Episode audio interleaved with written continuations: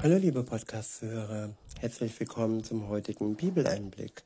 Schön, dass du wieder dabei bist. Heute habe ich ein Kapitel aus dem Buch der Offenbarung.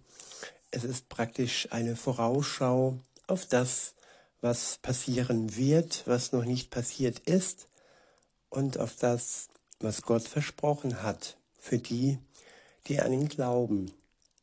Kapitel 21 Los geht's. Ich verwende wieder die Übersetzung Neue Genfer. Der erste Abschnitt ist überschrieben mit Gottes Wohnung bei den Menschen. Ab Vers 1 und folgende steht, Danach sah ich einen neuen Himmel und eine neue Erde. Der frühere Himmel und die frühere Erde waren vergangen. Auch das Meer gab es nicht mehr. Ja, Gott wird alles neu schaffen. Er schafft einen neuen Himmel und eine neue Erde. Alles, was früher war, sowohl, sowohl Himmel als auch Erde und das Meer, alles wird vergehen, alles hat ein Ende. Weiter heißt es ab Vers 2, ich sah die heilige Stadt, das neue Jerusalem, von Gott aus, von Gott aus dem Himmel herabkommen. Schön wie eine Braut, die sich für ihren Bräutigam geschmückt hat. Und vom Thron her hörte ich eine mächtige Stimme rufen. Seht, die Wohnung Gottes ist jetzt bei den Menschen. Ja, es wird eine wunderbare Wohnsituation werden. Egal, ob du jetzt alleine lebst oder ob du in einer Partnerschaft lebst, in einer WG lebst oder wo sonst auch. Es wird vollkommene Harmonie sein, mit Gott zusammen zu leben. Er wird bei den Menschen sein, bei denen sein, die ihn lieben, bei denen sein, die mit ihm zusammen in einer Beziehung leben. Jetzt noch unsichtbar, aber dann sichtbar bei den Menschen. Weiter heißt es, seht, die Wohnung Gottes ist jetzt bei den Menschen. Gott wird in ihrer Mitte wohnen. Sie werden sein Volk sein, ein Volk aus vielen Völkern. Ja, ein Volk aus vielen Völkern. Angefangen hat er mit dem jüdischen Volk. Und dann wird es so sein, dass wir alle zusammengefasst werden. Wir werden ein Volk sein aus vielen Völkern. Und das Einzige, was uns dann eint, ist, ja, dass wir alle ja ein Herz für Jesus haben, dass wir ihn lieben und er uns liebt. Und da ist es nicht mehr wichtig, zu welchem Volk wir gehören. Wir werden eins sein mit Gott. Weiter heißt es, und er selbst, ihr Gott, wird immer bei ihnen sein. Ja, wir werden nicht mehr alleine gelassen. Und Gott wird immer bei uns sein. In Vers 4 heißt es, er wird alle ihre Tränen abwischen. Ein wunderschöner Vers, eine wunderschöne Wahrheit. Ich wiederhole, er wird alle ihre Tränen abwischen. Es wird dann, liebe Zuhörerinnen, lieber Zuhörer, keinen Grund mehr geben, eine Träne zu vergießen. Gott wird uns alle Tränen abwischen. Weiter heißt es, es wird keinen Tod mehr geben, kein Leid und keine Schmerzen. Und es werden keine Angstschreie mehr zu hören sein. Denn was früher war, ist vergangen. Ich wiederhole nochmal den vierten Vers. Er wird alle ihre Tränen abwischen. Es wird keinen Tod mehr geben, kein Leid und keine Schmerzen. Und es werden keine Angstschreie mehr zu hören sein. Denn was früher war, ist jetzt vergangen. Ja, Und hier ist es kein Kitsch, hier ist es Wahrheit, wenn wir sagen, alles wird gut. Aller Schmerz wird hinweggenommen, alles Leid, alle Tränen, alle Angstschreie. Es wird nur noch zusammen bei Gott pure Freude und Harmonie geben. In Vers 5 und folgende heißt es, Daraufhin sagte der, der auf dem Thron saß, Seht, ich mache alles neu. Und er befahl mir, schreibe die Worte auf, die du eben gehört hast, denn sie sind wahr und zuverlässig.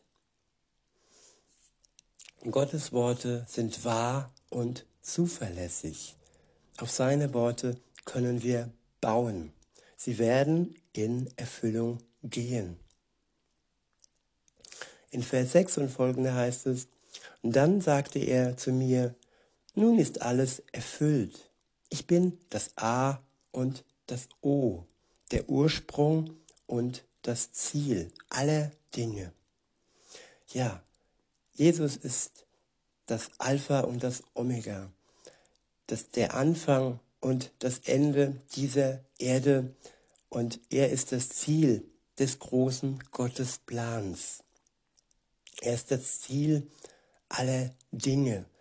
Und wer auf ihn zusteuert, wer ihm vertraut, der wird ans Ziel kommen und er wird nicht ja, in irgendeinem einem Abgrund verschwinden. So wie all die anderen Religionen, die uns vorgaukeln, dass sie das Ziel sind, so sind sie doch nur eine große Lüge. Alleine Jesus Christus ist das Ziel, alleine seine Wahrheit, sein Wort ist verlässlich und entspricht zu 100 Prozent der Wahrheit.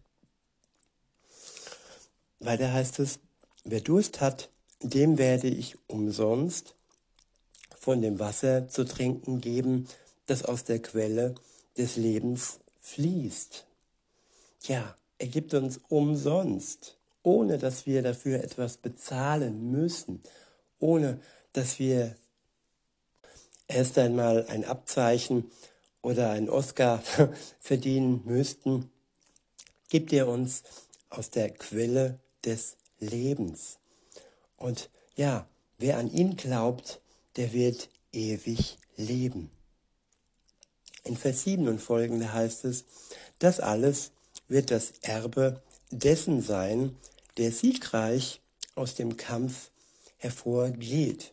Und ich werde sein Gott sein und er wird mein Sohn sein. Ja, Jesus ist der erste Sieger. er ist zuerst von den Toten auferstanden. Und wer ihm nachfolgt, der wird mit hineingenommen in die Familie Gottes. Wir werden Gottes Kinder, wenn wir uns Jesus und seinem Vater anvertrauen. In Vers 8 und folgende steht, schlimm jedoch wird es denen ergehen, die sich feige zurückziehen und den Glauben verraten, deren Leben in meinen Augen verabscheuenswürdig ist, die andere umbringen, sich sexuelle Ausschweifung hingeben, okkulte Praktiken ausüben oder Götzen anbeten. Auf sie und auf alle, die es mit der Lüge halten, wartet der See aus Feuer und brennendem Schwefel. Und das bedeutet, auf sie wartet der zweite Tod. Der erste Tod, den wird jeder erlangen nach, nach unserem Leben, nach dem irdischen Leben, das ist der erste Tod. Dann werden alle auferweckt werden, egal ob sie zu Jesus gehören oder nicht. Und wer eben nicht zu ihm gehört, den erwartet der zweite Tod. Und ja, dieser, dieser See aus Feuer und brennendem Schwefel, das ist sehr ja, dramatisch und schrecklich, aber Gott ist ein gerechter Gott und er schafft Gerechtigkeit vor allem auch für die, die äh, ja uns terrorisiert haben, die uns angelogen haben, die uns gequält haben, für all die Mörder, für all die Lügner, für all die Diebe und ja, für alle, die gegen sein Gebot, gegen seine Gebote verstoßen haben und die danach keine Reue empfunden haben und die seine Erlösung nicht angenommen haben. Wir sind alle Sünder, aber wir werden nicht alle im ja, Haus Gottes in neuen Jerusalem leben können, wenn wir seine ja, Tat am Kreuz und sein Angebot zur Erlösung nicht annehmen. Ja, und zum Thema Neues Jerusalem ist der nächste Abschnitt gewidmet. Ähm, ab Vers 9 heißt es, nun trat einer von jenen sieben Engeln zu mir, die die sieben Schalen mit den sieben letzten Plagen ausgeschüttet hatten und sagte, Komm, ich will dir die Braut des Lammes zeigen, die Frau, die das Lamm sich erwählt hat. Ja, die Braut, das sind alle zusammen die Gläubigen. Jesus ist der Bräutigam und die Braut sind wir, die wir an Jesus glauben. In Vers 10 steht, daraufhin nahm der Geist Gottes Besitz von mir und ich sah mich vom Engel auf den Gipfel eines sehr hohen Berges versetzt. Von dort aus zeigte er mir Jerusalem, die heilige Stadt, die von Gott aus dem Himmel herabgekommen war. Gottes Herrlichkeit erfüllte die Stadt, so dass sie wie ein überaus kostbarer Edelstein leuchtete. Sie funkelte wie ein Diamant. Ja, Gottes Herrlichkeit wird diese Stadt überfluten. Sie wird leuchten und man wird sofort erkennen, dass dort Gott in ihrer Mitte lebt. In Vers 12 und folgende heißt es, die Stadt war von einer mächtigen hohen Mauer umgeben und hatte zwölf Tore, an denen zwölf Engel Wache hielten und auf denen zwölf Namen standen, die Namen der zwölf Stämme Israels. Ja, Israel wird, ist in alle Ewigkeit Gottes ja, Augapfel bleiben. Und so auch ja, am Tag des Herrn, wenn die Stadt Jerusalem herunterkommt. Gott steht zu seinem Volk und all die anderen Völker die zu diesem Volk hinzugefügt werden. Ja, das ist Gnade und dafür können wir einfach nur jubilieren und freudig sein. In Vers 13 und folgende heißt es, drei Tore gingen nach Osten, drei nach Norden, drei nach Süden und drei nach Westen. Das Fundament der Stadtmauer bestand aus zwölf Grundsteinen auf denen ebenfalls zwölf Namen standen. Die Namen der zwölf Apostel des Lammes. Ja, hier wird vereint das Alte und das Neue Testament. Das Alte, die Stämme des Volkes Gottes und das Neue, die Namen der zwölf Apostel des Lammes Jesu. Alles kommt zusammen, was zusammen gehört. In Vers 15 heißt es, der Engel, der mit mir gesprochen hatte, hatte einen goldenen Messstab in der Hand, der ihm dazu diente, die Stadt einschließlich ihrer Tore und ihrer Mauer zu vermessen. Länge und Breite der Stadt waren gleich, sie waren quadratisch angelegt. Nun vermaß der Engel die Stadt mit seinem Messstab sowohl in der Länge und in der Breite als auch in der Höhe waren es je 12.000 Stadien. Er maß auch die Höhe der Stadtmauer. Sie betrug nach menschlichem Maß gerechnet dem Maß, das der Engel verwendete, 100, 144 Ellen. Die Mauer war aus Diamanten gebaut und die Stadt selbst bestand aus reinem Gold, das wie geschliffenes Kristall schimmerte und glänzte. Verschiedenartigste kostbare Steine gaben auch dem Fundament der Mauer ein prachtvolles Aussehen.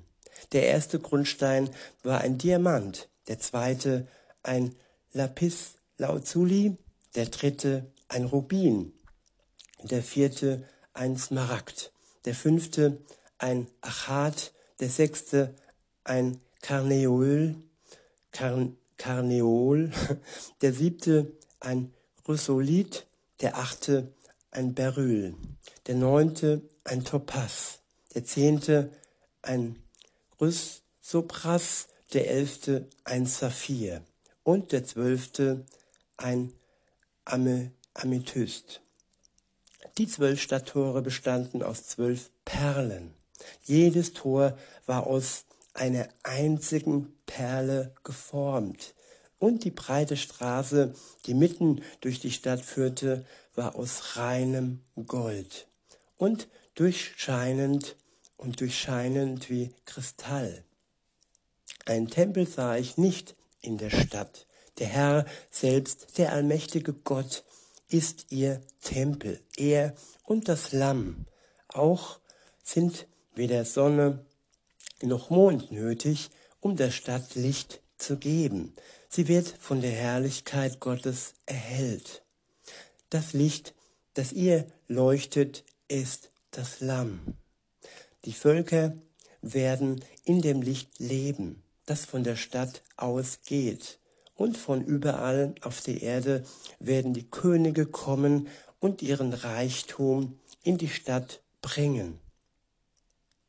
Die Tore der Stadt werden den ganzen Tag geöffnet sein. Mehr noch, weil es dort keine Nacht gibt, werden sie überhaupt nie geschlossen. Die herrlichen Schätze und Kostbarkeiten der Völker werden in die Stadt gebracht, aber etwas Unreines wird dort niemals Einlass finden. Ja, Unreines ist Gott nicht würdig. Er ist heilig, er ist rein und in seiner Nähe können wir nur sein, wenn wir selbst auch rein sind, wenn wir rein gewaschen wurden durch das Blut Jesu, durch das Lamm, der für uns starb und der uns ja weiße und reine Kleider schenkt. Weiter heißt es, wer Dinge tut, die Gott verabscheut und sich in seinen Handeln von der Lüge leiten lässt, darf nicht hineingehen. Zutritt haben nur die, die im Lebensbuch des Lammes eingetragen sind. Ja, die im Lebensbuch des Lammes eingetragen sind. Wenn Gott dich einlädt, liebe Zuhörerin, lieber Zuhörer, dass du durch ihn Erlösung erlangen kannst, dass du, du ja, dass du deine Schuld durch ihn ja abgenommen bekommen kannst. Wenn du, wenn du diese Einladung spürst, dann sag nicht nein, dann zögere nicht und beginne ein neues Leben mit Jesus. Und dann wirst auch du in diesem Buch des Lebens stehen. Und dann werden wir zusammen in dieser wunderbaren, kostbaren Stadt leben. Die kommen wird und sie wird kommen. Halleluja. In diesem Sinne wünsche ich euch noch einen schönen Tag und sage bis denne.